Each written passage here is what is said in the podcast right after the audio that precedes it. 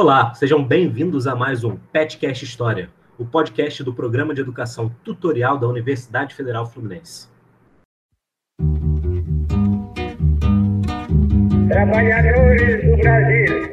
Vai todo mundo perder. O plano Ursal. O reencontro do Brasil consigo mesmo. O Brasil precisa construir a bomba atômica. Filhotes da ditadura. A grave crise que abalou o regime pode ser com o apoio do povo brasileiro. Isso é uma mentira, é uma pantomima, uma patuscada. Sejam bem-vindos ao nosso mais novo episódio de nossa série especial de eleições brasileiras. Nós estamos com a participação de negros e negras na política brasileira. E aqui, como seu apresentador, tem eu, Guilherme Garnier, e o bolsista Matheus Campanhão, também do PET. Oi, gente, Matheus aqui. Prazer estar aqui apresentando com vocês. Vamos lá para o nosso penúltimo episódio dessa série especial sobre eleições brasileiras. E hoje, para nos ajudar nessa discussão tão importante, nós temos como convidado o professor Mário Souza, do Cefet RJ e do Colégio Pedro II. É, tudo bem aí? É, boa noite, pessoal. É, eu, Guilherme, Matheus, obrigado aí pelo convite para participar, tá? Desse programa. Bem, gente, é, meu nome é Mário, como vocês já falaram, né? Minha graduação é em História, né, pela Universidade Estadual do Rio de Janeiro, né, UERJ.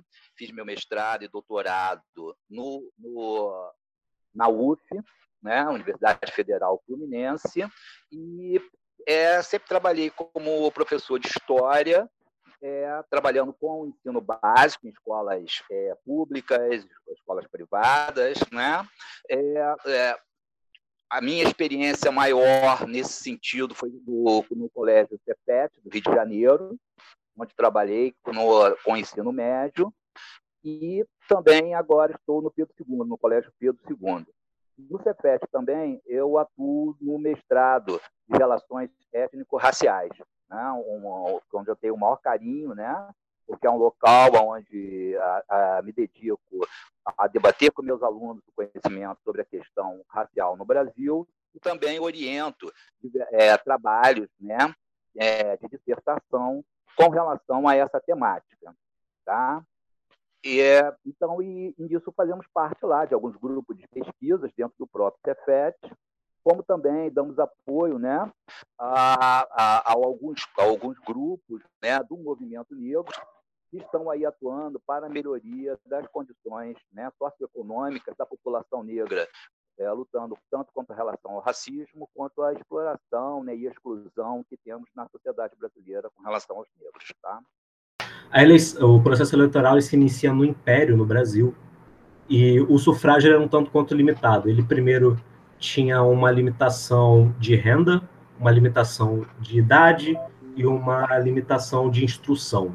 Você precisaria ser alfabetizado, ser maior de 21 e ter um, um ganhar um determinado, perdão, ganhar acima de um salário acima de, de uma quantia específica para poder participar. Isso, claro, é apenas para homens livres, o que por si só já excluía uma maior parte da população negra. Para além disso, nós, como discutimos em episódios anteriores, ainda havia uma restrição ao apenas para homens. Nós temos aí, então, a instauração da República, esta República que vem um golpe militar, e neste caso, um padrão que nós vamos ver recorrente, a continuação dessas limitações na participação do processo eleitoral. Nós temos aí uma república que mantém as mesmas limitações de voto do império, entretanto, ela adiciona o fato de exclusão, além de analfabetos e de mendigos. E um dos comentários que os professores provavelmente farão, é que a partir do momento em que você não teve nenhuma política de inclusão de ex-escravizados no mercado de trabalho, analfabetos e mendigos englobavam em sua parte uma parte considerável da população de negros e negras. É claro que isso é o cenário da Primeira República, mas, de certa maneira, é, esse episódio de uma segregação não explícita, ela pode não ser uma segregação tal qual veremos nos Estados Unidos ou, ou na África do Sul, ela acaba sendo, de certo, uma segregação econômica. Na qual, por estarem na margem do mercado de trabalho da sociedade, esses negros e negras acabam sendo cada vez desencorajados ou ativamente empurrados para fora da participação política. É claro que nós vamos ter é, uns pequenos progressos ao longo do, do período varguista, que busca promover a classe trabalhadora, a, perdão, o trabalhador brasileiro como centro da nacionalidade brasileira, mas igualmente nós temos perseguições a cultos de, de perdão, cultos de religiões de, de matriz africana e também a coisas como capoeira, apesar de você promover o samba e afins. É, isso acaba sendo uma forma de exclusão indireta, tanto da participação da vida social quanto da vida política. Nós temos aí um, uma certa abertura ao longo do período democrático, é, nós temos algumas expansões em possibilidades de participação do sufrágio e da política, nós temos sim algumas participações regionais, mas em si o, o caráter da coisa vai mudar apenas durante a década de 70, quando sob a ditadura, nós temos a, a unificação, no caso, a organização do movimento negro unificado no Brasil. Daí, então, temos algumas políticas se organizam em torno de, dessa inclusão de negros e negras na política. Dada essa introdução do Guilherme, eu, eu gostaria de perguntar ao professor Mário é, sobre essa questão da toda esse, essa condição do negro no Brasil, como é que ela se origina e de, de onde vem a, todo esse processo histórico de longa duração da exclusão do negro da vida pública? Bom, gente, é, essa, esse processo de exclusão do negro, né, da vida pública brasileira, né, ele se insere dentro, principalmente, nós formos ver, no período do logo do pós-abolição, né? É, é, óbvio que houve o período da escravidão, né? É, mas é, numa sociedade escravista, né? É, você não pode realmente é achar que o escravo teria direitos. Ele não é, ele não é nem considerado cidadão. Já começa aí a questão. Ele é considerado um objeto, né? uma propriedade do seu senhor.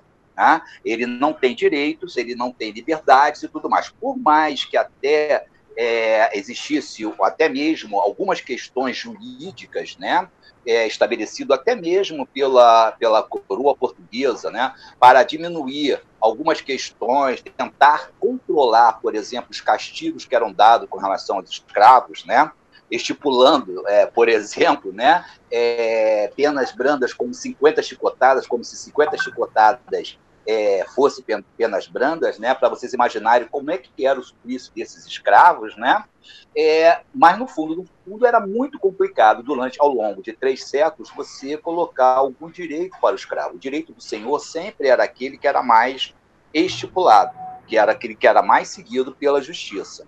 Né? É somente na época que você vai ter, aí sim do processo é, é próximo à abolição com o movimento negro, é que você é, é, que teríamos né, uma ação mais de alguns, de, de, alguns direitos no campo jurídico para o escravo. É, vai ser, por exemplo, vai se destacar a, a ação de Luiz Gama.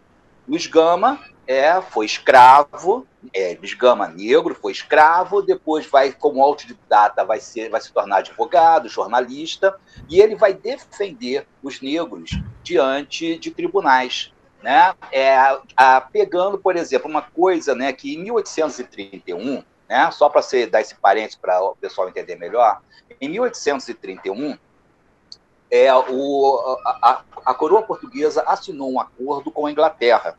E esse acordo estipulava o fim do tráfico negreiro.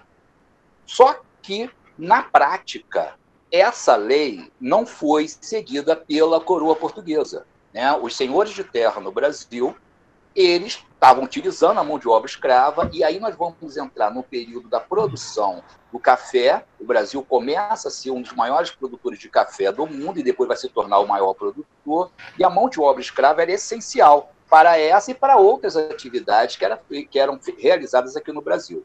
Então, uma coroa portuguesa, né, já instalada aqui no Brasil, no sentido, já que 1831 já éramos um país, né, independente, mas havíamos como, como os governantes né, é, Dom Pedro I, que já que vai, vai abdicar em 1931, mas depois vai vir o período regencial e depois Dom Pedro. Então, esse período desse acordo de 1831, ele será, esse acordo será assinado com a Inglaterra, mas ela não vai ser posta em prática. Tanto é que havia um ditado popular que, que fica até hoje que, é, que seria que era lei para o inglês ver. É, de vez em quando também se toma um ditado popular até hoje, né, utilizado como algo que não vai ser posto em prática.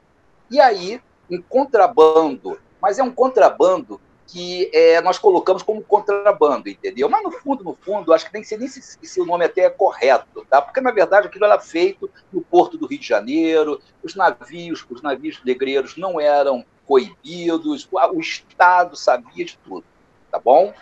E a partir daí, todos os escravos que entram no Brasil a partir de 1831, eles entram pela lei de forma ilegal. O que, que o Luiz Gama vai fazer? Luiz Gama vai pegar isso já na época que ele passa a atuar, a partir, da, a partir lá de 1800, é, 1800 né, é, 1880, 1875, 70 por aí, ele vai utilizar isso nos tribunais. E como o período em que ele atua começa também a ter a força do movimento abolicionista e a escravidão já começa a crescer a visão na sociedade brasileira de que a escravidão seria algo ruim, porque era ligado ao atraso, então Luiz Gama vai ter diversas vitórias né, dentro dos tribunais. Né? É, e o Luiz Gama, inclusive, vai ser famoso por uma das frases que ele vai dizer, né? porque no tribunal ele vai colocar que o, quando o escravo mata um senhor, ele não está cometendo um assassinato, ele está cometendo um ato de legítima defesa, uma vez que ele, ele já era algo que estava sendo errado, uma vez que ele não poderia ser escravo de acordo com as leis vigentes no Brasil. Tá? Então você, mas você tem essa marca do negro enquanto escravo, enquanto objeto. Ora, quando ocorre o processo de abolição, nada é feito para que o negro fosse incluído na sociedade brasileira enquanto cidadão. Tá? Enquanto cidadão, nada vai ser feito. O que, que eu estou falando de enquanto cidadão? Enquanto os direitos né, desse período do pós-abolição, enquanto direitos, enquanto é, é, questões de poder ter condições para ter uma mobilidade social.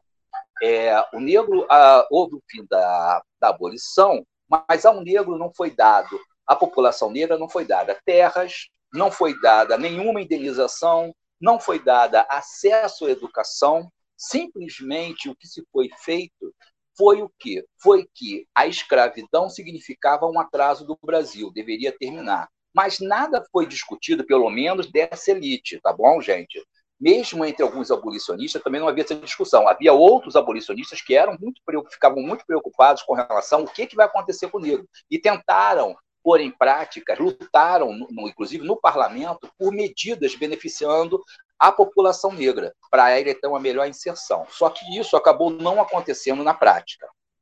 E aí, esse negro, essa população negra, no pós-abolição, é, acabou a escravidão, mas a, a, sua situação não modificou socialmente, nem social, nem economicamente. Ah, fora isso, vai acontecer o quê?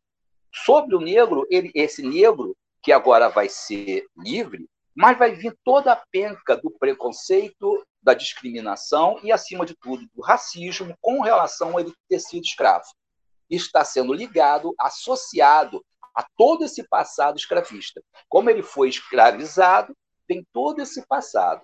E aí, esse negro que vai entrar nessa sociedade agora, né, ele vai ter uma, outro problema. Por quê? Porque nesse período, no pós-abolição ou próximo à abolição, entra no Brasil as ideias do determinismo racial.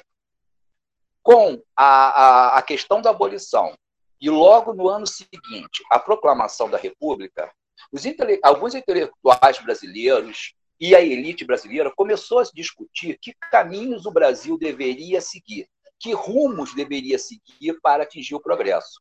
A República foi vista como algo que levaria ao progresso.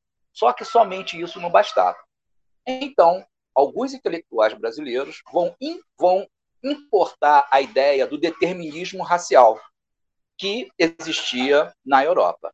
O determinismo racial pregava que o progresso de uma nação seria única e exclusivamente ditada pela raça do seu povo. Então, o determinismo racial, ele retirava, por exemplo, as questões econômicas, as questões políticas, as questões educacionais, tudo isso dentro de um projeto de progresso, dentro de um projeto de futuro para uma nação. Ele, o determinismo racial era uma ideologia né, que depositava na raça a situação ou né, a, a questão chave para o progresso de um determinado povo. Só que o determinismo racial, ao fazer isso, ele também hierarquiza essa questão dessas raças. Ele vai hierarquizar de que forma? Vai colocar que a raça que naturalmente ela ela está ligada ao processo civilizatório seria a raça branca, porque a raça branca teria as capacidades intelectuais e morais para seguir num caminho para a civilização. E o determinismo racial colocava, por outro lado, que negros, os indígenas e os orientais, né, ou como nós como era dito, né, os negros, os vermelhos e os amarelos, não teriam essa capacidade civilizatória. Por quê? Porque esses teriam uma capacidade intelectual e moral inferior à do branco. Só que não seria apenas inferior, seria algo realmente que seria, inclusive, um obstáculo para a questão da, do processo civilizatório. Tá? É, e, por exemplo, de acordo com o determinismo racial, né, o negro seria é, na, tinha uma tendência natural ao roubo, o negro teria uma tendência natural ao assassinato, ao acometer todo tipo de atos ilícitos, você teria uma tendência à tara sexual e, além disso, há uma, há uma incapacidade física, porque o negro também teria, em suas condições né, físicas, é, apropriadas para ter determinadas doenças. E os deterministas raciais diziam, por exemplo, né, aqui no Brasil, que isso estava correto e isso seria uma e, a, e eles diriam que a, que a, ideia deles não era uma era uma ideia científica de cunho científico e eles provavam isso apontando que olha os negros eles são pobres eles moram em cortiços muitos deles é, é, é, são alcoólatras muitas mulheres negras são prostitutas muitos negros são ladrões e tudo mais e aí eles vão depositar isso em quê numa questão natural do negro porque o negro já tinha isso em função da sua raça. Né? É, obviamente que é, isso não tinha nada de científico. O que eles faziam era excluir das análises deles as condições socioeconômicas que o negro vivia na sociedade brasileira e, e, e que viviam dentro daquelas condições. Né? E aí, esses intelectuais brasileiros vão incorporar essas ideias do determinismo racial como caminho para o Brasil. Tá? Só que eles vão fazer uma coisa diferente do determinismo racial na Europa. Eles vão criar um processo chamado de branqueamento. Por que isso? Porque era enorme no Brasil, né? a maioria da população brasileira era preta ou mestiça. E aí, de acordo com o determinismo racial, a mestiçagem daria errado, porque do cruzamento entre uma pessoa branca e uma pessoa negra, nasceriam crianças com deficiências de cunho mental, é, propícias a pegar determinadas doenças, né? E, e, e, e até, inclusive, doenças no, no, nível mental e físico. Por quê? Porque, de acordo com o determinismo racial, a, a, o que, que aconteceria no, no, do, da relação uma pessoa branca com uma pessoa negra, você teria a, a, a, supremacia dos genes, brancos, genes negros. E com isso haveria esse problema no ato da procriação. Só que, aqui no Brasil, esses defensores do, do, do branqueamento vão dizer o quê? Vão dizer que não, que a mestiçagem seria a solução do Brasil uma solução para o quê? Para se livrar dos negros. Eles vão dizer o seguinte: do, do, da, da relação entre o branco e o negro, haveria o, o surgimento de, de, de uma geração mais clara e o desenvolvimento através de gerações, com essa pessoa mais clara, buscando pessoas mais claras, haveria um momento em que a população negra seria eliminada da, da, do Brasil. E não haveria mais negros, e no Brasil haveria, através desse processo de miscigenação, um branco com as características do branco europeu. Aí é que eles vão incentivar, junto ao governo, né, a vinda em massa de imigrantes para o Brasil. E não seria imigrantes, obviamente, europeus, né? e não seria de qualquer parte da Europa, tá? Eles vão deixar bem claro que, é, por exemplo, os portugueses não eram bem vistos. Eles vão querer, ah, nessas propostas, que principalmente venham alemães, venham italianos, tá? venham suecos e por aí vai afora. Ora, o que, é que vai acontecer com isso, gente? O que nós vamos ter é um aprofundamento do racismo no Brasil, né? É, esse racismo que já existia no período da escravidão, agora ela, ele vai ter um aprofundamento. Um aprofundamento através do quê? Através do que era dito como científico. Como eu falei, não tinha nada de científico. É o período que nós chamamos do racismo científico.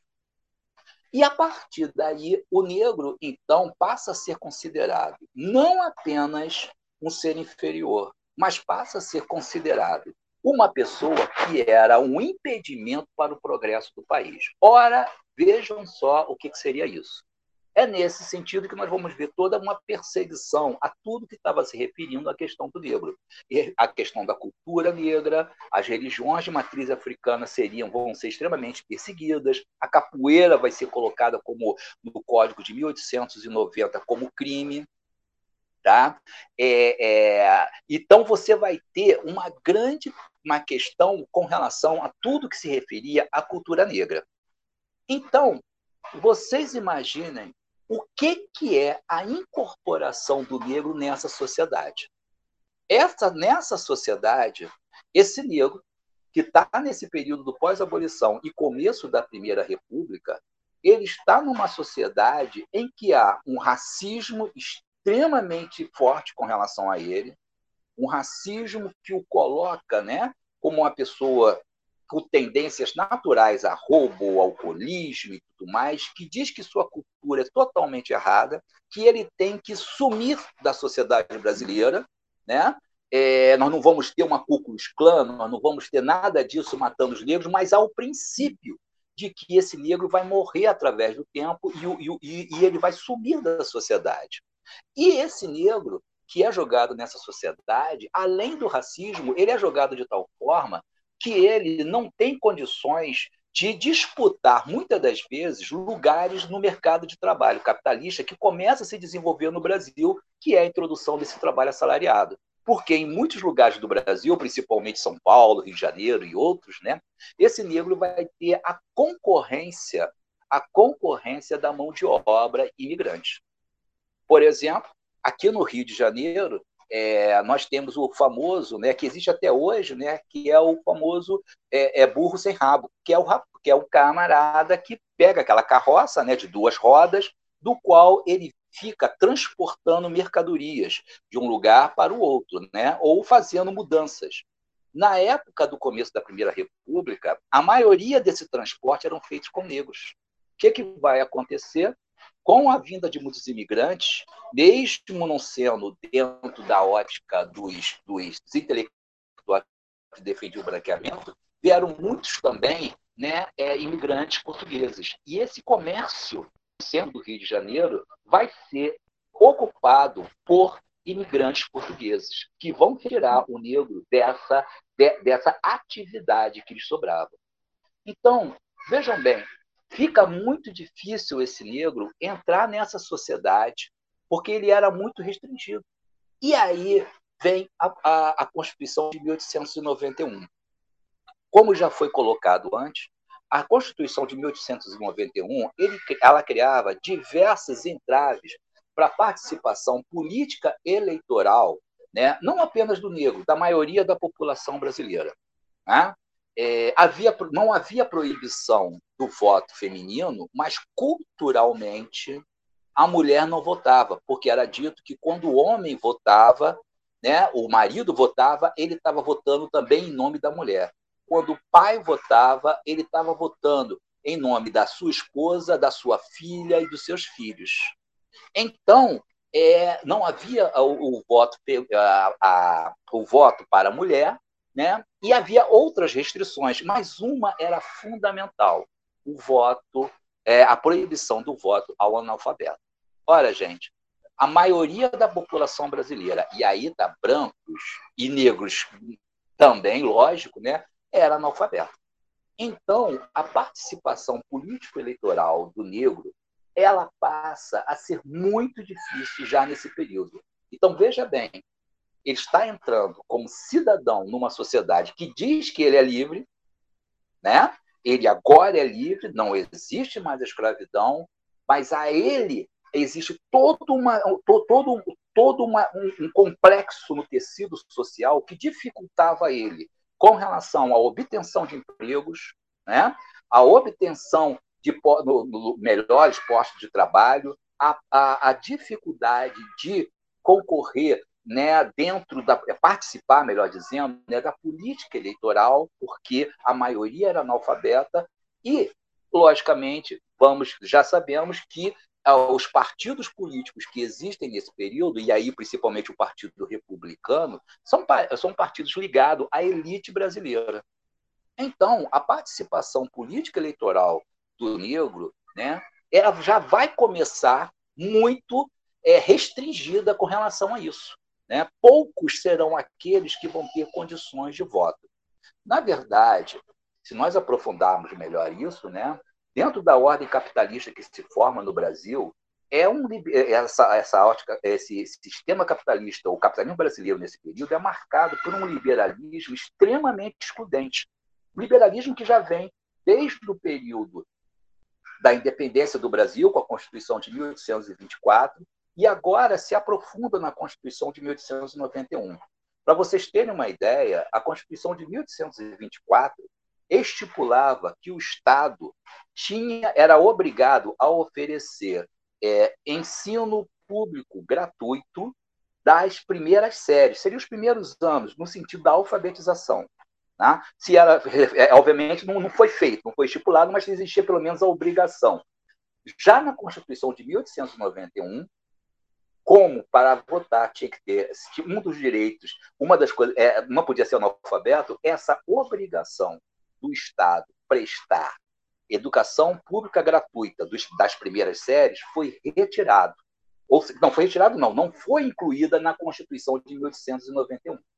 Para vocês verem o quanto que é, esse processo de exclusão na sociedade brasileira, ou nesse capitalismo que nós estamos agora começando, né? esse processo do, de, de, desse início do capitalismo brasileiro, no sentido da sua maioria, enquanto mão de obra é, livre e assalariada, é extremamente excludente. Então, o negro vai sofrer com isso, porque ele não consegue ter essa inserção de, é, política.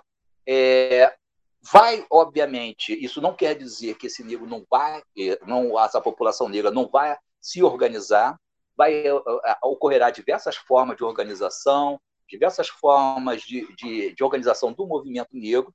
Vai, vai, existir a imprensa negra, vão existir bailes em que é, é, frequentados apenas por negros, vão ter associações religiosas, vão ter grupos de movimentos negros, mas é, esses grupos eles não vão conseguir ter uma grande inserção em termos na luta na, na questão político-eleitoral. Né? É, dessas organizações, né, já avançando um pouco mais, é, em, é, em 1931 vai surgir a Frente Negra, a Frente Negra Brasileira. A Frente Negra Brasileira, talvez é, é, até hoje, foi a maior, a maior organização que já teve do movimento negro no Brasil. Né? Teve milhares de associados, é, teve uma repercussão enorme e, apesar é, de, de, de, não ter nenhuma. A, a, a, sua questão era realmente trabalhar com relação contra o racismo na sociedade brasileira, né, lutar pela uma inserção melhor do negro no mercado de trabalho brasileiro, né?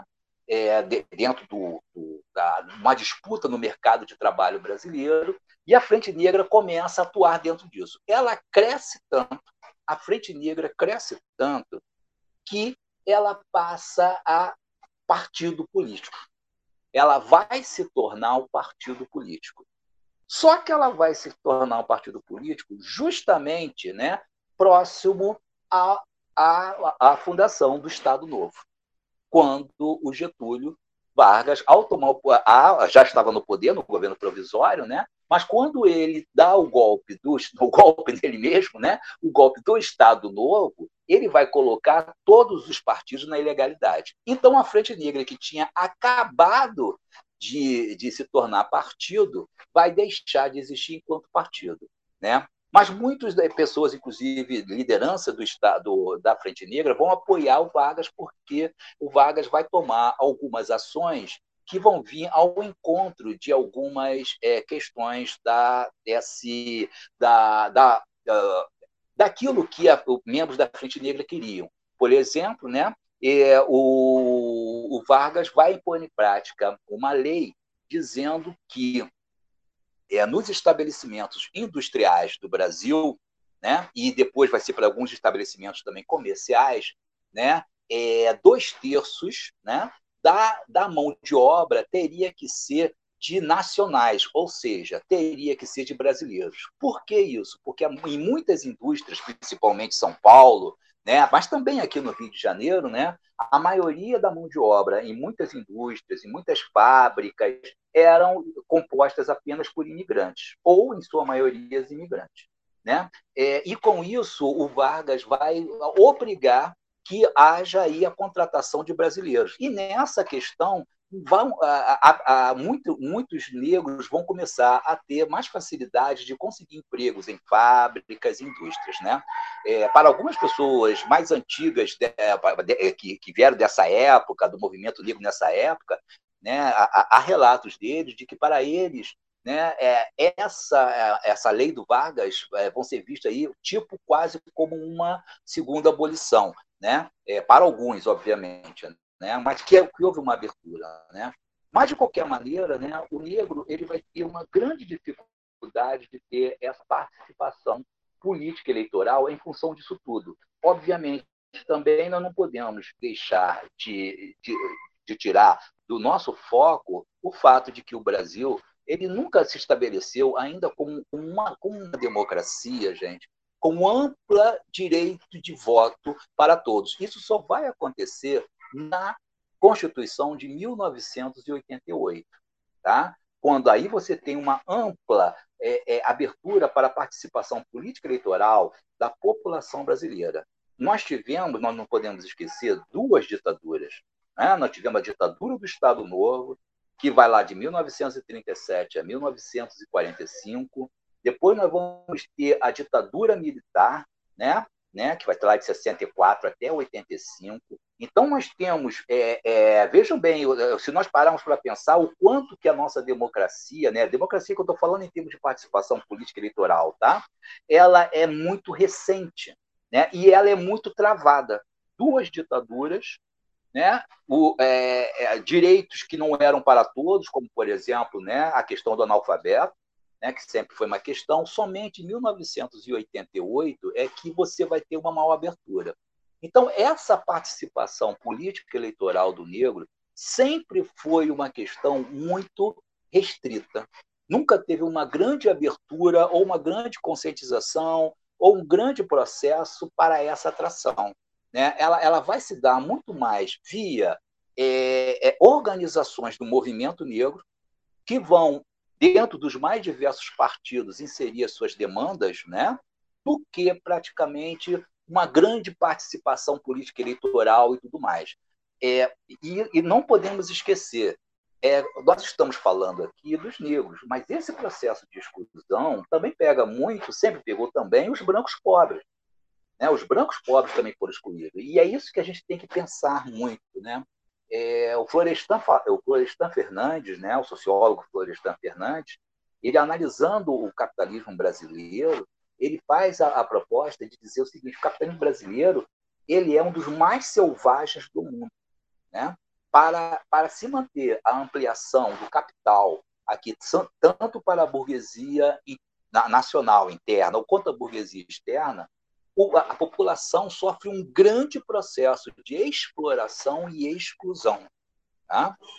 Então, isso se insere dentro desse projeto, do qual se, se desenvolve o capitalismo brasileiro.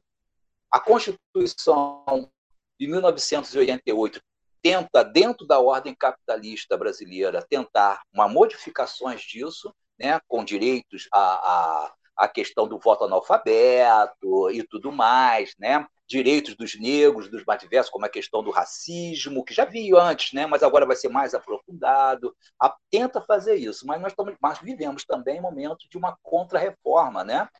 como o pensador é, Carlos Nelson Contini fala, que desde a entrada do neoliberalismo aqui no Brasil. Então, vocês vejam que é, essa participação política eleitoral do negro, né, dentro desse, desse processo que nós temos aqui no Brasil, não é uma coisa assim que nós podemos dizer né, que é, é, é, é foi dentro do processo político brasileiro com grandes aberturas para a participação do negro. Pelo contrário, foi sempre um processo de excluir essa massa da população brasileira, essa sempre maioria da população, por mais que muitas vezes não saiu em muitos censos, né, desse processo político eleitoral, tá bom? Seria isso, gente. Agora nós vamos escutar as considerações da professora Erika Arantes sobre toda essa questão da relação da população negra com a política institucional e não institucional ao longo da história do Brasil republicano. Olá, é, primeiramente eu queria agradecer o convite para fazer parte do podcast Pet História e dizer que estou muito feliz de participar desse projeto que é tão bacana é, e principalmente falando sobre um assunto que eu acho tão importante. E entrando já na sua questão, eu acho que primeiro é, vale dizer que as lutas no campo institucional, participação em processos eleitorais e organizações partidárias também são importantes né, e também fazem parte da luta por uma sociedade mais justa, não havendo contradição entre essa participação e as lutas não institucionais, né, a luta dos movimentos sociais e de rua. É, apesar de achar que há muita energia gasta nos processos eleitorais que poderiam ser canalizadas para lutas de outra ordem, e de achar também que muitas vezes as disputas eleitorais elas acabam ganhando uma centralidade muito grande nas lutas, é, eu acredito que elas precisam coexistir. Então, é, respondendo essa pergunta sobre como a participação eleitoral e política de negros e negras está ligada à organização do movimento negro no Brasil, eu diria que sim, né, que existe uma estreita relação a partir do momento em que esta é uma preocupação, né, uma demanda desses movimentos.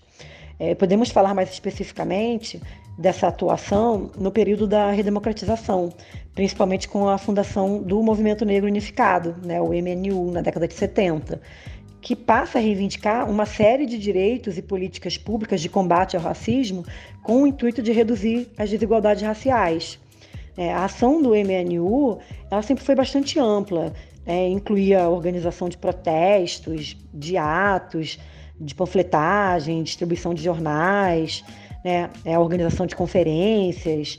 É, o MNU sempre foi muito articulado com outros movimentos sociais, inclusive no âmbito internacional. É, sempre também teve ligado à criação de núcleos que se organizavam em diferentes setores da sociedade, enfim. É, inclui também né, a produção de projetos propositivos, é, como, por exemplo, a gente pode mencionar né, a importante participação do movimento na Assembleia Nacional Constituinte de 1988.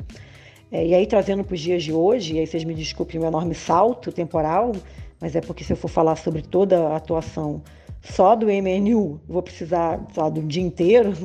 Né? Então, trazendo para os dias de hoje, a gente pode falar né, da atuação desse movimento no sentido de cobrar a proporcionalidade de recursos para negros nas eleições. Né? Segundo eles, em uma carta enviada pelo movimento para o STF, sem essa proporcionalidade não há democracia. Então, é uma trajetória impressionante, né? com contradições também, claro, como qualquer movimento que mas que tem atuação em diversas frentes né, e que entende que participação de negros também na política institucional e eleitoral é sim muito necessária. É, mas aí tem uma questão que eu acho que é muito importante colocar, que tem a ver com a sua questão, é, com a sua pergunta, né, de que forma é, essa população se organizava antes da existência desse grupo, que é a definição de movimento negro. Né? Eu prefiro ficar com a definição do historiador negro Joel Rufino dos Santos, que considera como movimento negro é todas as entidades de qualquer natureza e todas as ações de qualquer tempo fundadas e promovidas por negros e negras. Então, nessa perspectiva, é, podemos considerar movimento negro as entidades religiosas, como terreiros de candomblé e as irmandades religiosas, por exemplo, as organizações recreativas e artísticas, como os inúmeros grupos de dança, capoeira, teatro, né? e aí a gente pode citar o Teatro Experimental do Negro, do grande Abdias Nascimento, e, claro, as organizações políticas. E aí a gente pode citar várias, né, como a União dos Homens de Cor, fundada na década de 30, a Frente Negra Brasileira, da década de 40, e o próprio Movimento Negro Unificado, entre muitas outras. É, mas podemos considerar também movimento negro, segundo Joel Rufino, ações, ações de mobilização política, de protesto antidiscriminatório, de aquilombamento, de rebeldia armada, de movimentos literários. Tudo isso, para ele, constitui movimento negro, e eu concordo. Então, dialogando com essa perspectiva, eu acho que é importante dizer que os negros eles sempre se organizaram de diversas maneiras. Se organizavam ainda nos tempos em que eram escravizados se organizam desde que o primeiro africano pisou por aqui. Então, eu acho que é fundamental que a gente tenha em mente que toda essa experiência organizativa, já presente nos tempos da escravidão, informou a atuação dos negros na organização de movimentos no pós-abolição. Assim, as lutas dos negros escravizados em torno da liberdade, elas são importantíssimas para se compreender a constituição das organizações negras no pós-88. As fugas, por exemplo, e algumas eram extremamente desorganizadas, né? É, e os quilombos, eles são exemplos mais conhecidos. Mas os negros eles se organizavam de diversas outras formas, criando redes de solidariedade para a compra de alforria, participando ativamente no movimento abolicionista, é, se organizando como trabalhadores, né, como nos cantos de trabalho, como bem mostrou o João José Reis, enfim. É, assim, todas essas ações toda essa trajetória de luta, ela deve ser compreendida como um acúmulo de experiências organizativas fundamentais para se pensar os movimentos negros no pós-abolição.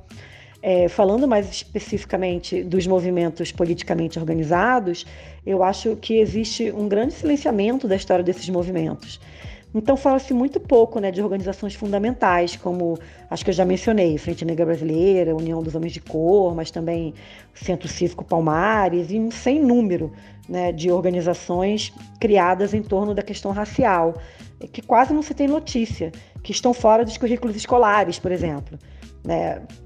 Sabemos que a abolição e o regime republicano, que se instaura um ano depois, não assegurou direitos iguais entre brancos e negros, né? não trouxe igualdade de fato no âmbito político, no educacional, material, nada. É muito pelo contrário. Essa população ela foi marginalizada. É, a gente vê nesse momento florescer o racismo científico que colocava a população negra como um problema a ser resolvido. Enfim, então, numa tentativa de reverter esse quadro de marginalização, os movimentos negros organizados, eles começam a se constituir. E seria, a meu ver, muito limitante pensar nesses movimentos e em qualquer atuação política institucional ou não dos negros, sem levar em conta toda uma trajetória de luta forjada durante séculos de opressão racial nesse país.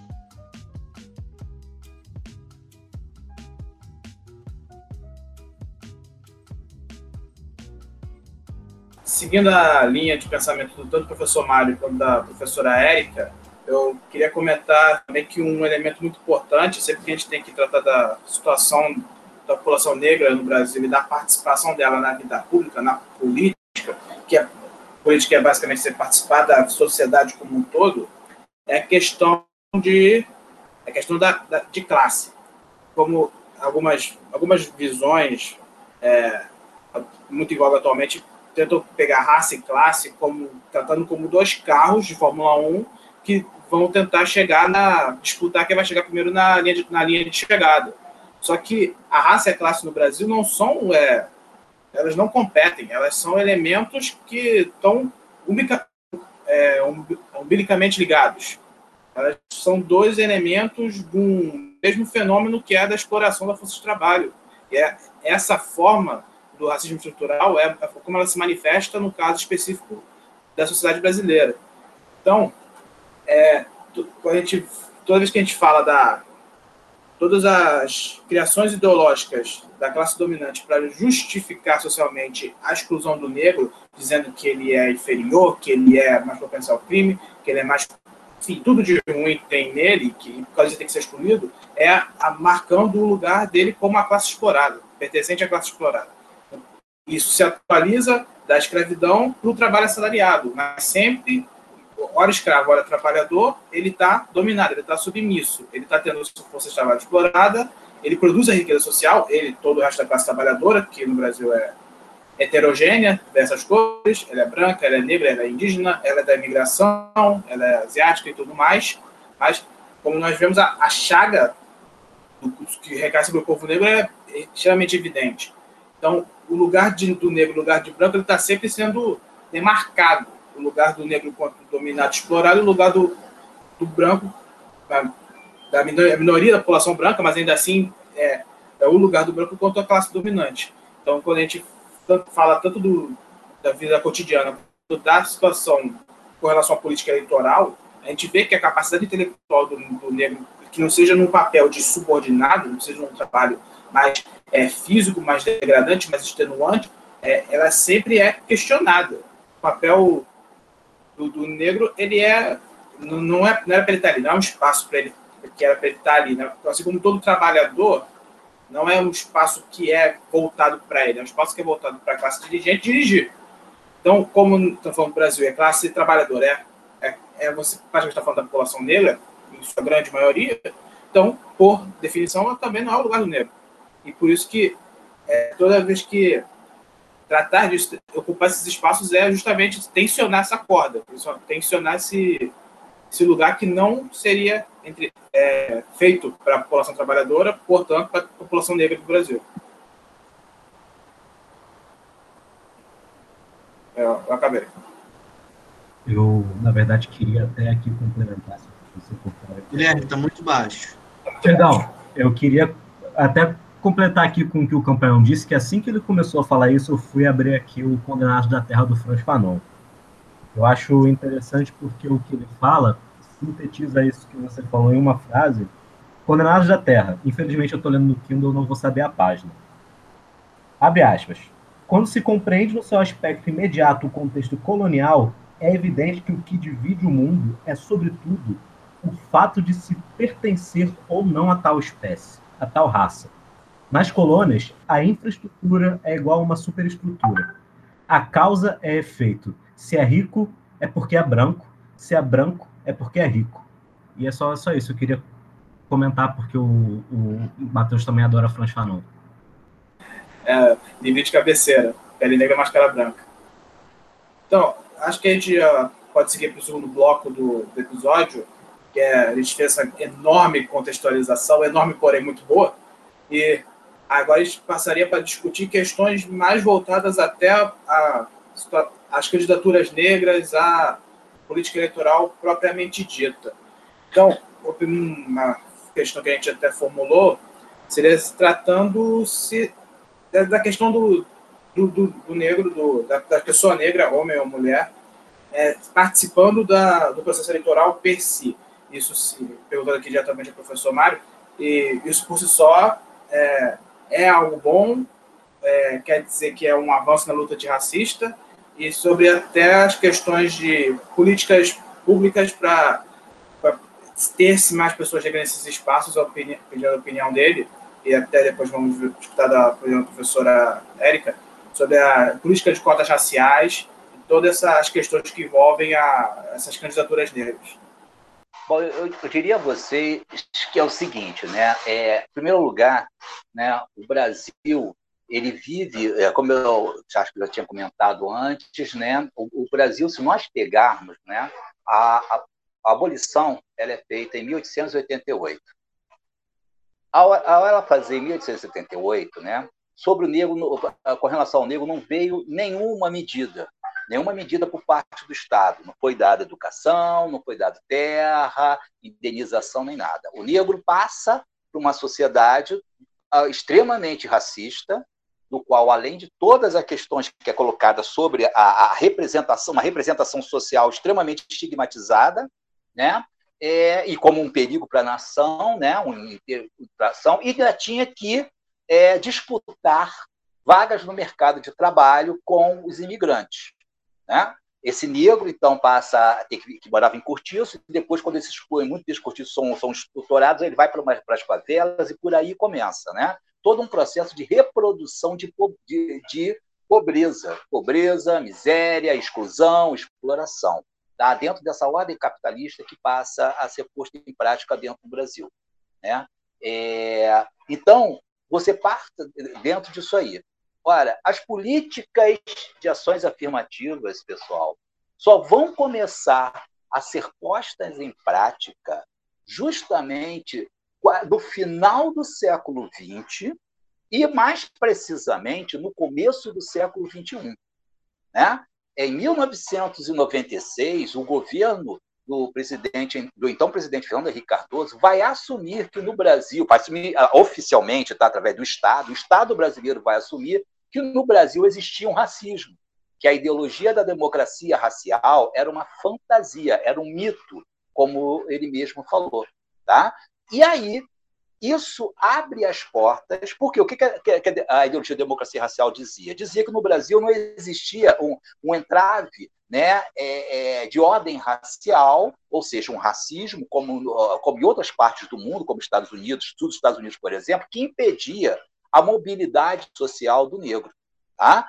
É, e, e, e a, a, ideologia da democracia racial dizia até o contrário: o Brasil era um, um exemplo de harmonia racial. E nós sabemos que isso não era, não é, é isso não era verdade. O movimento negro sempre lutou contra isso. Tá? Em 1996, Fernando Henrique Cardoso assume isso, assume agora que o Estado brasileiro vai assumir que existe o racismo no Brasil. Isso abre portas para quê? Para a introdução de políticas de ações afirmativas, como, por exemplo, as cotas, cota nas universidades, cotas em, em, em, serviços públicos, né? E aí você começa toda uma modificação. Mas veja bem, pessoal, o tempo que isso levou. Se você for, se pararmos para pensar, isso era, é, essa era uma coisa que deveria acontecer em 1888, mas ele não vai acontecer em 1888 vai acontecer no final do século XX e, e, e, as cotas, em termos de universidade pública, começam mais ou menos em 2003, se eu mal me engano. Tá? Eu tenho já dentro do século XXI. Olha quanto tempo a população negra ficou sem políticas públicas específicas para que ela saísse da sua situação, tivesse ajuda para sair da sua situação, né? É, ou pelo, e, aí estou falando da maioria da população negra, tá? É, da situação que a gente se encontrava. Né? É, e aí, então, você vai ter a introdução dessas políticas públicas. É, é, é lógico, né? melhor seria se nós tivéssemos uma, uma sociedade em que não fosse necessário as políticas públicas, né? não fosse nesse, nesse sentido, políticas públicas de cota. É lógico que seria, mas essa não é a realidade. A realidade é que é, muitas famílias negras passaram a ter, em gerações, a primeira pessoa da família a fazer a entrar numa universidade a partir da adoção do sistema de cotas. Né? Durante gerações, essa família, as famílias negras tiveram a impossibilidade. Por quê? Porque eles não tinham capacidade de fazer a universidade, os negros não tinham capacidade, seus filhos não tinham capacidade de fazer um curso universitário, não. Eles não tinham, eles, eles tinham a dificuldade de passar na prova, porque a prova das melhores universidades, as universidades públicas, através do, vestibul, do antigo vestibular e depois passou a ser Enem, eram feitas justamente para a classe média e rica, né? mas o rico até vai, vai fazer lá fora, vai pagar uma, qualquer particular, mas principalmente a classe média alta branca. Tá? E aí você tem uma dificuldade. Então aí você tem toda uma modificação do Estado, mas olhem o tempo que isso levou. Tá? Então, as políticas públicas elas são essenciais. Como são essenciais também né, a ocupação de determinados espaços né, de representatividade para a população negra. Então, né, no Brasil, no, no, no, nosso país, marcado pela ideologia do branqueamento, que inclusive foi incorporado por parcelas da população negra, né? É, isso também é por alguns, alguns intelectuais, né? Por exemplo, tem um intelectual negro, Kabengele Munanga, né? É, Kabengele Munanga vai, vai colocar que o, a, a, apesar do, que existe, ele vai colocar que a diferença do racismo entre do Brasil e dos Estados Unidos, por exemplo, né, quando nos Estados Unidos você tem uma lei de segregação racial, né, é, e lá o conceito de raça nos Estados Unidos é diferente de raça aqui no Brasil. No raça nos Estados Unidos é, não é a cor da sua pele, por mais que, obviamente, que isso tenha a sua representatividade. Mas nos Estados Unidos é a gota de sangue se você até três ou quatro gerações é, é, é, anteriores à sua, na sua família, tiver negros, negro você será considerado independente da sua cor. Aqui no Brasil, não. Aqui no Brasil, raça é pelo fenótipo. Então, o branqueamento abria um espaço para esse negro se embranquecer. E aí, o seu filho, o seu neto, poderia, casando eles com pessoas mais claras, saírem do que era denominado como negro.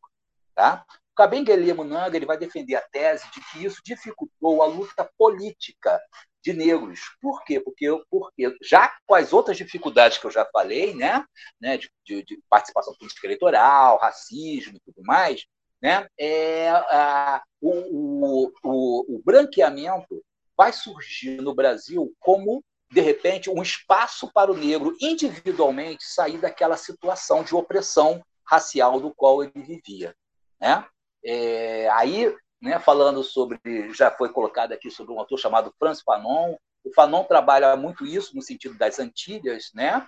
E ele vai colocar muito como esse branqueamento também atuava nessa região, né? É essa busca do se embranquecer, que vai acontecer muito aqui também no Brasil. Só que isso gera diversos problemas para o negro, que o Fanon vai muito abordar, que seria a própria questão de rejeitar ser negro, gerando diversas neuroses, uma, uma questão psicossocial extremamente complexa para o negro.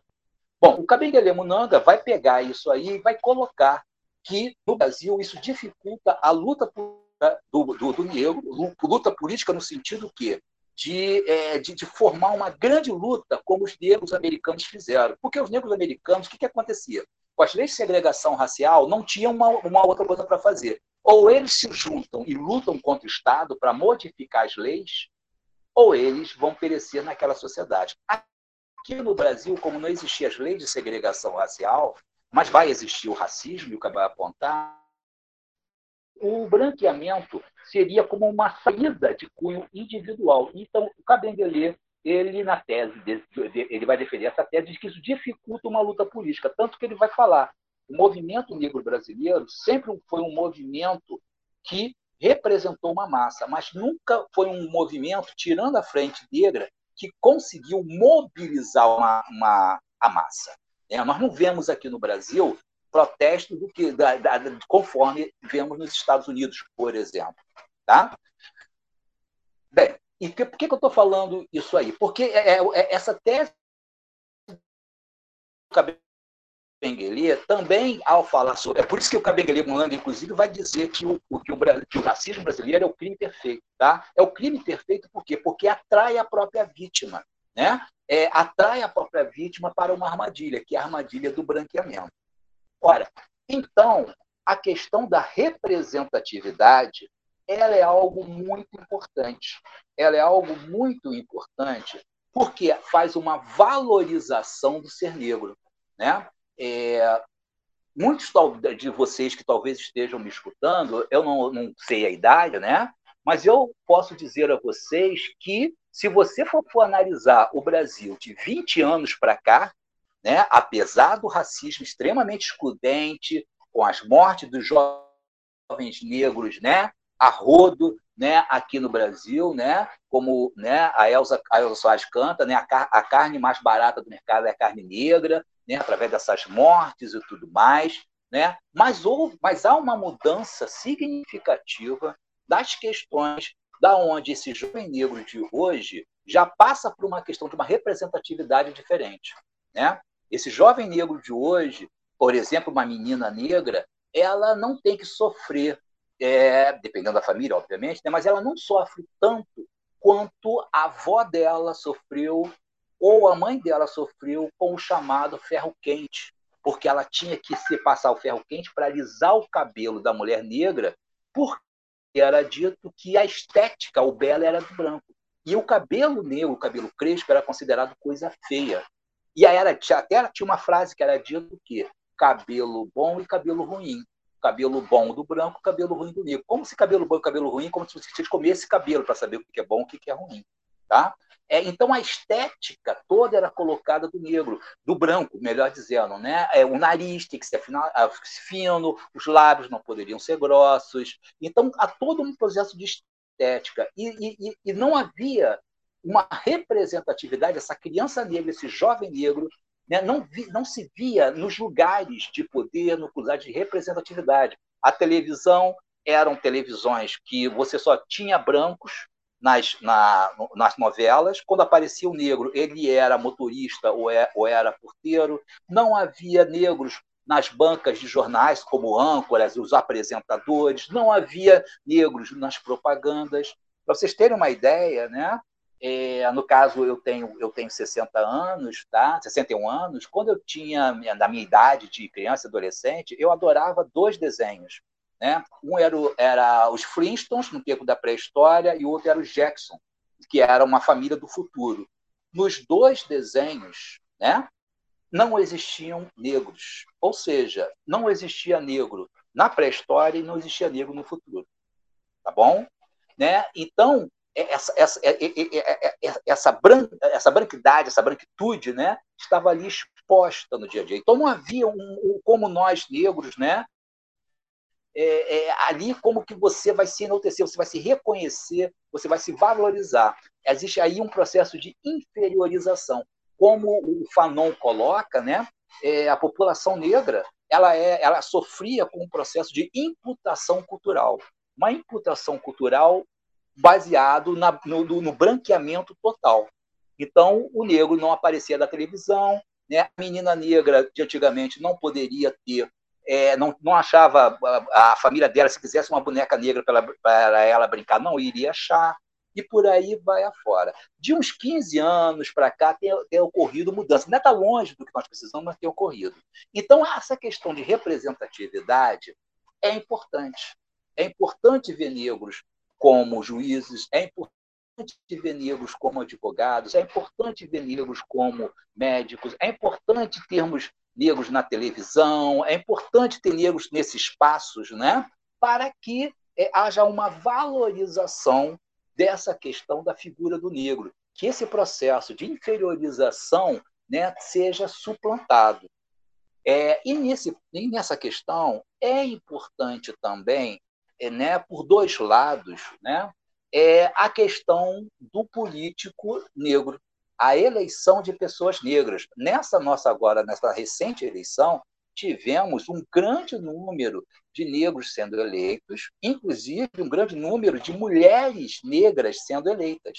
Né? Isso é muito importante em, em duas questões.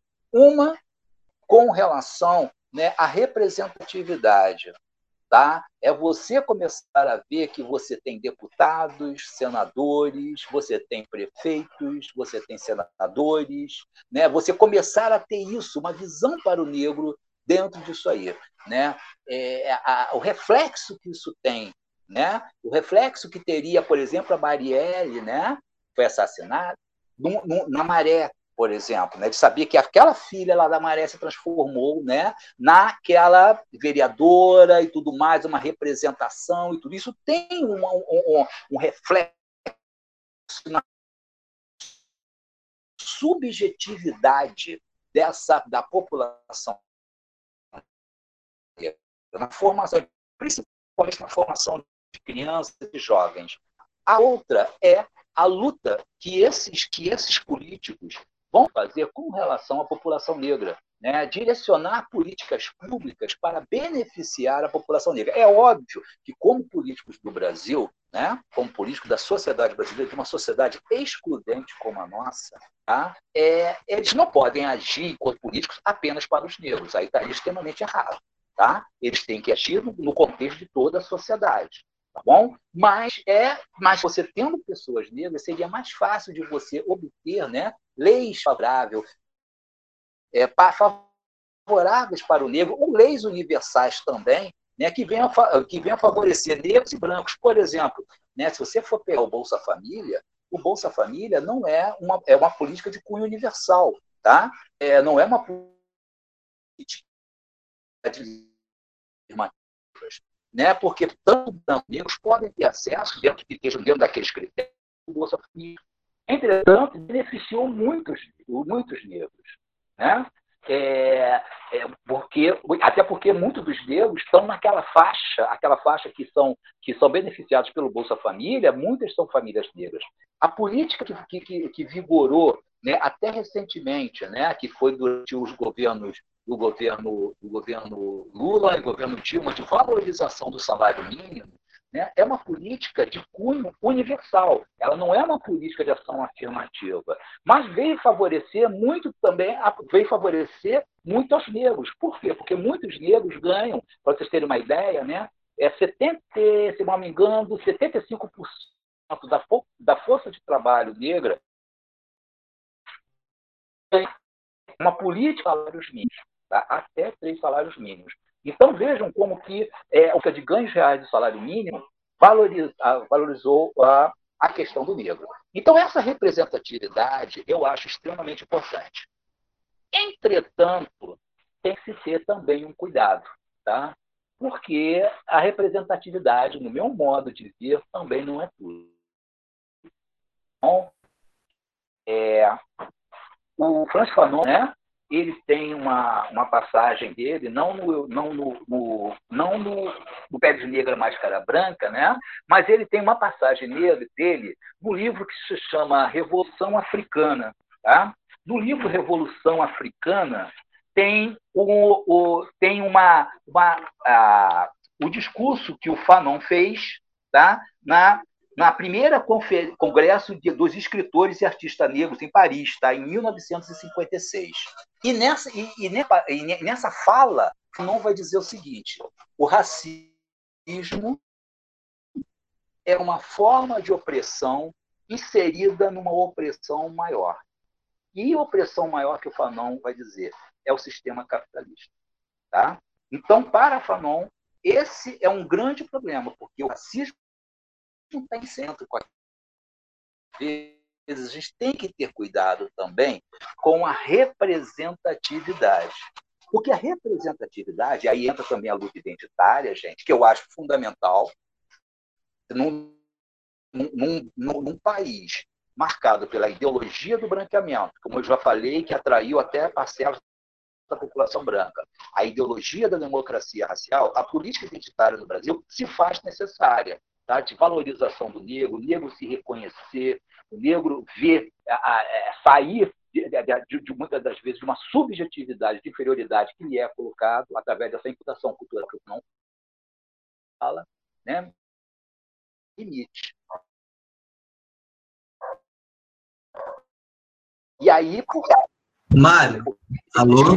de classe aí, né? É, então, por exemplo, né? Podemos ter, é muito bom ter. Alô? É, oi. Mário, tá me ouvindo? Ah. Vocês estão falando comigo? É, alô, tá me ouvindo? Sim, é, é que o áudio Alô? tá picotando muito. Tô ouvindo, pode falar.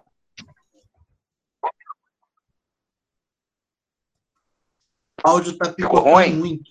Ah, tá. É que eu virei aqui para pegar o negócio do Fanon. E tá melhor agora? Não, é, é que aí ele, ele deu uma picotada e falou bastante, mas. Tipo, tá com...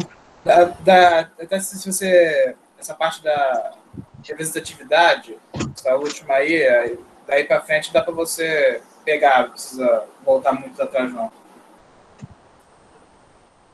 Tá. Eu falo então agora da representatividade, essa parte agora, é. né? Tá.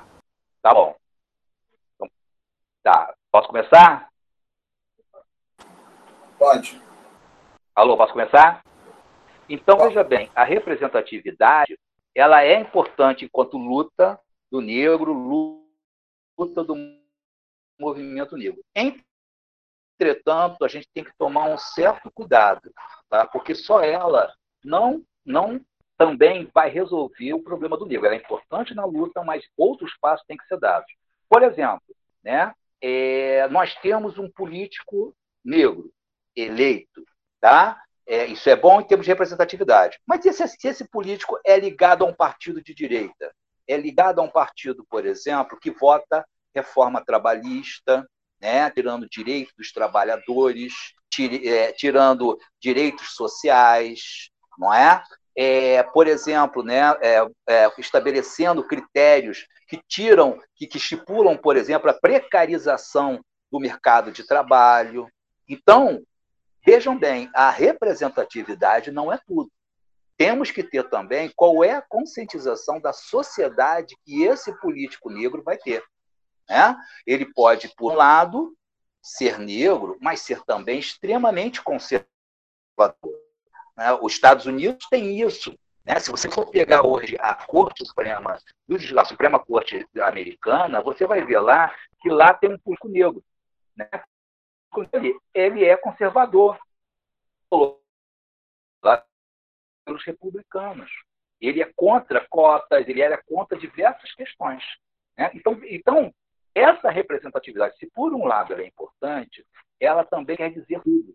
Porque não quer, é, porque ninguém, é, porque não quer dizer, só porque a pessoa é negra, que ela vai seguir determinadas concepções, tudo ali que nós achamos, né, que seja assim fundamentais para uma sociedade justa, igualitária e tudo mais. Pode ser uma pessoa de direita, né? Então, é, existem determinados limites dentro disso aí. Tá? É, é, então, isso é uma questão que muitas vezes eu, eu quando eu vejo, eu fico preocupado. Né? É, então, gente, eu acho que essa questão, é, como eu estava colocando, né, da representatividade é importante, mas tem esse outro lado. Né? Então, por exemplo, de repente nós vamos ter uma apresentadora negra num jornal da Globo né, falando sobre a questão negra, falando quanto o racismo. Falando... Isso é fundamental, isso é importante, mas daqui a pouco pode ser que essa mesma apresentadora vai começar a falar da reforma trabalhista, dizendo que isso tem que ser feito no Brasil, que é o caminho do futuro, que só tem um jeito para o Brasil crescer, que é através da perda do, a preca, é, seja a flexibilização dos direitos dos trabalhadores. Então, é aí que a questão da representatividade começa a criar um certo problema. Né? É, mas, por outro lado, também eu acho que a gente não pode vencer todas as batalhas na mesma hora, né? na, na mesma forma. Né? Eu acho que são, são partes, são passos que nós temos que dar, são passos que nós temos que dar. Eu, eu vejo isso como um processo, tá? Né? É, é, como diria o, o, o Antônio Gramsci, seria como se eu estivesse trabalhando uma guerra, uma guerra, uh, uma, uma, são as trincheiras, são uma guerra de guerrilha, entendeu? Né? Guerra de posição, como o Gramsci falava, né? Vamos ganhar uma coisa, depois vamos avançando, avançando, avançando. Por isso que eu acho que a representatividade é importante, mas eu acho que ela tem os seus limites e a gente tem que tomar um cuidado com isso, né? E ficar atento. E aí entra também é o que que nós queremos, que emancipação nós queremos para a população negra, tá? Vou dar um dado aqui para vocês. 75, como eu falei, por cento da população negra ganha até três salários mínimos. 53% da força de trabalho branca ganha até três salários mínimos também. Então, nós temos um, um país extremamente excludente. Tá? Como Florestan Fernandes falava, a diferença do, desse branco né, e esse negro, que ganham até três salários mínimos, né, a diferença é o seguinte: sobre o branco vai estar mais a espada de classe, da exploração né, de classe.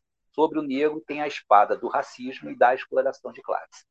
Tá? São duas coisas combinadas ali sobre o negro, que é o que Florestan Fernandes sempre apontava. Né? Então, por isso também a gente tem que pensar que emancipação é essa que nós também queremos na nossa sociedade para o negro. E, na verdade, a emancipação do negro, gente, também será a emancipação do Brasil. Será também a, a grande construção de uma verdadeira democracia no nosso país. Tá? É isso. Obrigado pelo comentário, professor. E agora a gente vai escutar o, as considerações da professora Érica sobre todas essas questões.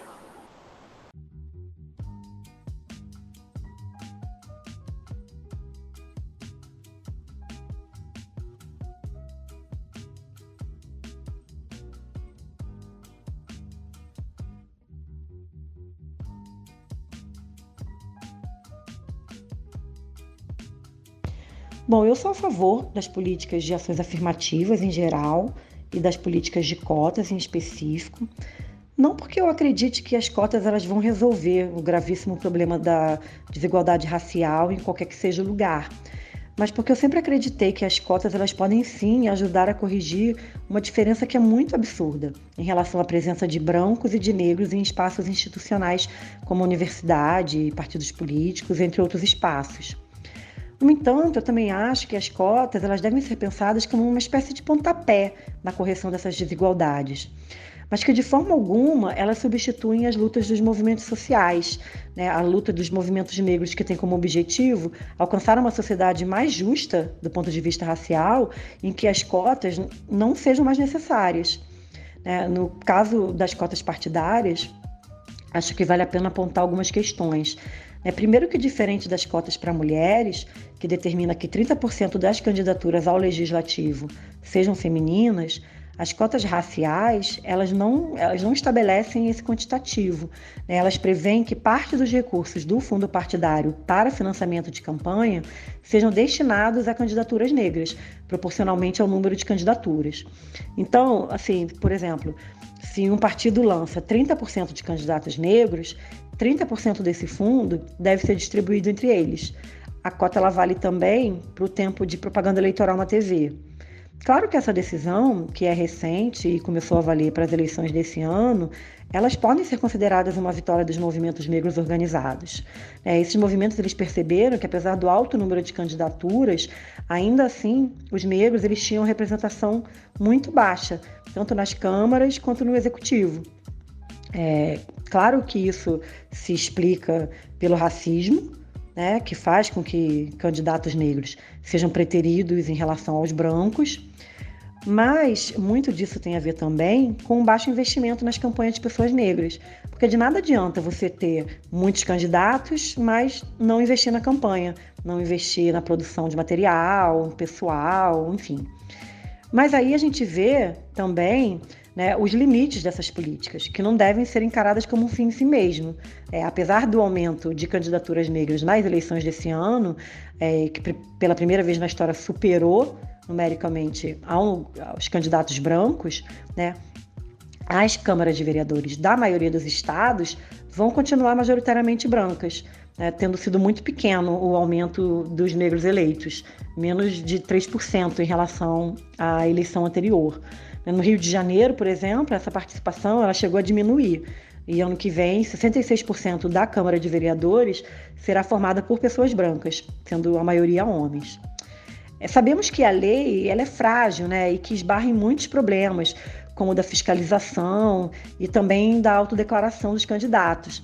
É, pra, só para você ter um exemplo, né, o Rodrigo Maia ele se declarou pardo nas eleições de 2018. Então, por aí a gente consegue ver é, que não é uma regra de fácil aplicação. Mas, claro, né, nas eleições desse ano, a gente viu muitas candidaturas negras é, do campo progressista vencendo as, as eleições, né, e isso eu acho que pode ser sim considerado um ganho.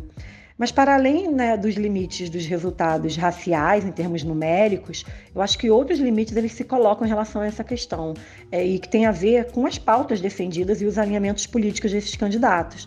É, o fato de um candidato ou candidata ser negro não significa necessariamente que tem comprometimento com as pautas antirracistas né, ou que defenderão os seus mandatos políticas de combate ao racismo. Então eu acho, e isso vale para a questão da representação feminina também, que representatividade ela importa em muito, mas ela tem limites claros, né, principalmente na atuação política em cargos de poder. Porque se a gente pensar que existem figuras como o vereador de São Paulo, né, Fernando Holliday, que ataca os movimentos negros, que se coloca publicamente contra as políticas de ações afirmativas, a gente compreende bem quais são os limites das cotas partidárias. E veja bem, eu não estou fazendo uma fala contrária a essas políticas mas levantando uma questão que é importante a gente discutir, até para a gente poder traçar estratégias de atuação né, que ultrapassem esses limites. E acho que aí entra a questão eleitoral de maneira mais ampla. Né. Eu acredito que uma transformação mais profunda da sociedade não deve depender da política eleitoral, né? e sim das lutas dos trabalhadores e dos movimentos sociais em geral, né? do movimento de mulheres, dos movimentos negros, dos movimentos LGBTQI, das pessoas do campo, dos movimentos indígenas, enfim. É, citando a grande filósofa negra marxista Angela Davis, é, só a política eleitoral não vai mudar as consequências do capitalismo racista globalizado. Né? Precisamos fazer mais. Eu não quero dizer com isso que existe contradição entre engajamento nas eleições né, e as lutas no âmbito da política institucional e a luta nos movimentos sociais. É, a própria Angela Davis concorreu à vice-presidência dos Estados Unidos pelo Partido Comunista duas vezes, em 80 e 84, é, décadas antes da Kamala Harris. É, mas o que eu estou querendo dizer é que a gente não deve encarar a política institucional né, como a principal e única frente de batalha na luta para uma sociedade mais justa. É, o que eu acho e o que eu acredito que seja o caminho né, para uma sociedade mais justa, para uma sociedade sem racismo, sem machismo, né, é educação, formação política e fortalecimento dos movimentos sociais.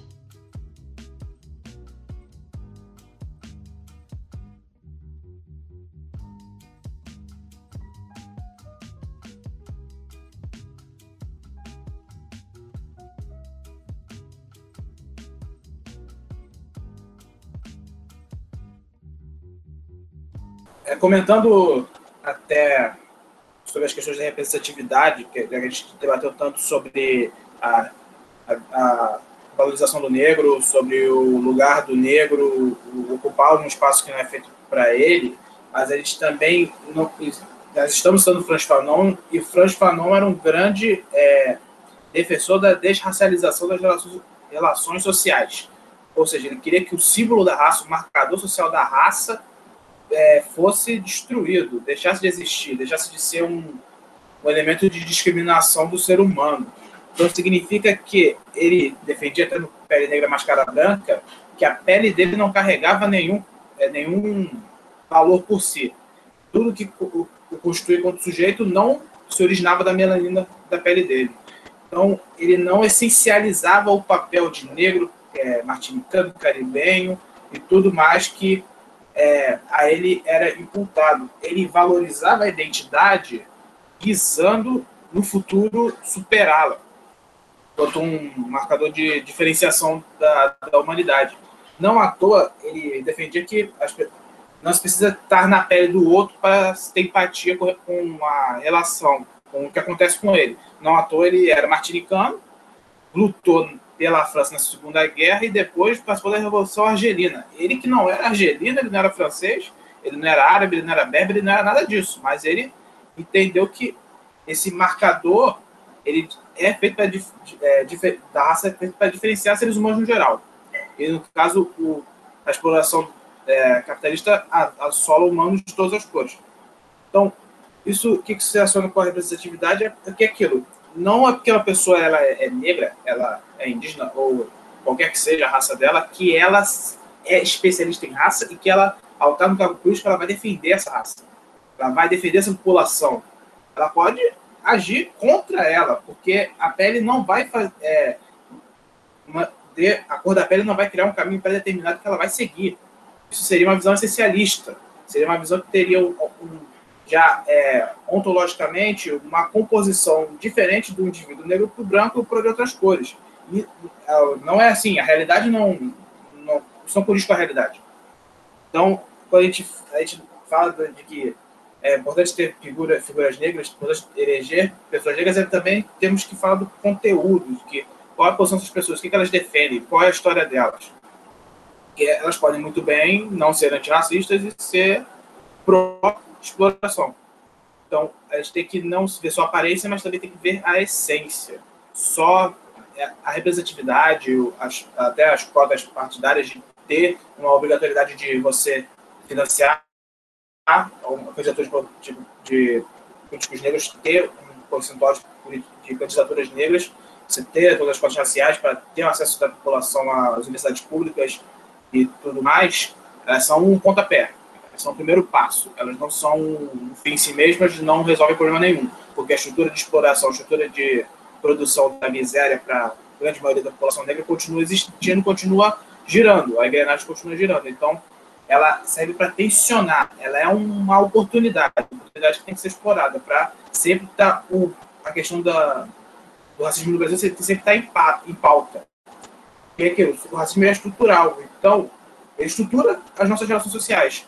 Então, achar que a pessoa, porque ela sofre do racismo, ela não pode ser racista, isso é cair no essencialismo.